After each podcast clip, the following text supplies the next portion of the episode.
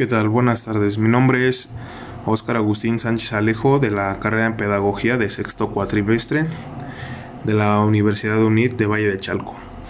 En esta ocasión hablaremos sobre las limitaciones de la educación a distancia. Comencemos. En la actualidad la educación a distancia se ha vuelto parte de la vida de la mayoría de los estudiantes y en su mayoría no por elección, pues actualmente no tenemos las posibilidades de continuar con nuestros estudios presencialmente y también hay estudiantes que eligieron seguir con su formación en la modalidad a distancia, porque para algunos puede ser más factible estudiar de esta forma y que es una opción que pues no cierra las puertas a nuestra formación académica. Ahora bien, hablando desde la experiencia y las opiniones de más estudiantes, sabemos que hay limitaciones en la educación a distancia. En algunos casos pueden ser personales o laborales, pero veamos las más comunes que repercuten en la dificultad de la mayoría de los estudiantes, que son el acceso al Internet y a la energía eléctrica. Estos servicios, como sabemos, tienen un costo para poder adquirirlos o mantenerlos en nuestros hogares. Para los dispositivos que utilizamos como herramienta para estudiar, como puede ser el televisor, la computadora o el teléfono celular, que son los principales que nos brindan el apoyo para estar este, en comunicación e interacción con nuestros profesores y las actividades a realizar. Teniendo estos aparatos electrónicos no es suficiente, como dije anteriormente, pues ya que tenemos que pagar por el servicio, ya sea del internet o el servicio eléctrico. No todas las familias o estudiantes son solventes para pagar los servicios requeridos o pueden estar en situaciones o momentos difíciles que les impidan pagar por problemas económicos. Esa es la primera limitación y la más importante, pues sabemos que en la actualidad repercute en varios aspectos, pero uno de ellos es el, el económico, que pues es el que nos brinda para poder continuar, porque las herramientas que se requieren para la educación a distancia son este pagar por esos servicios y tener este el acceso.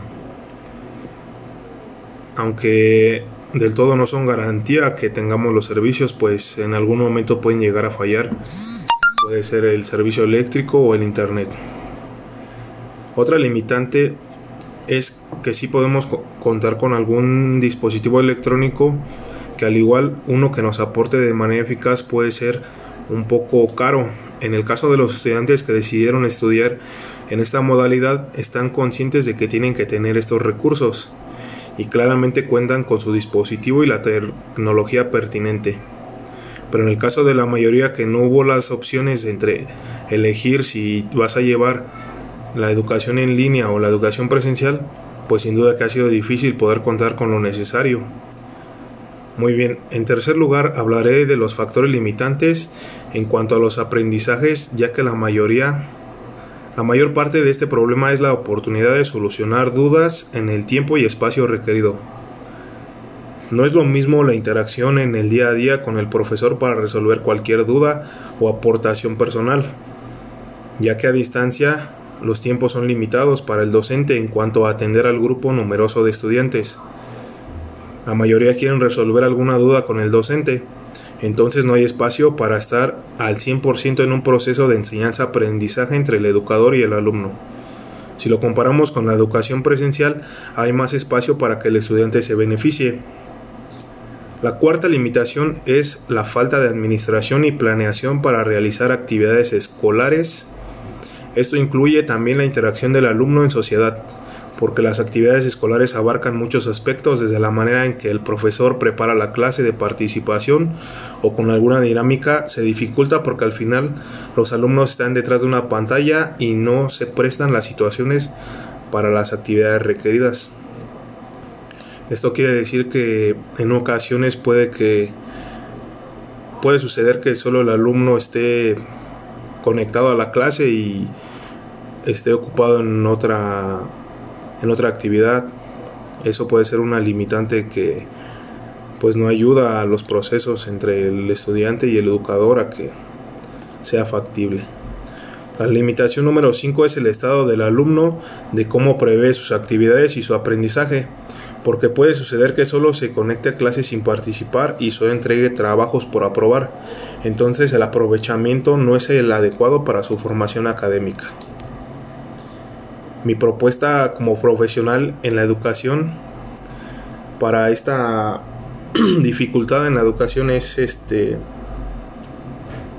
tener pequeños grupos de estudiantes en la educación a distancia. Independientemente de la situación actual, esta modalidad seguirá porque algunos estudiantes la necesitan.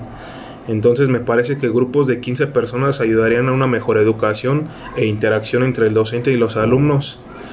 Ya sería eh, a cargo de los grados o de la materia. Deberían de contratar más profesores que brinden este servicio para los estudiantes. Así se, facilitará con reconocer los aspectos de cada uno, escuchando opiniones, propuestas y la clase sería un poco más dinámica.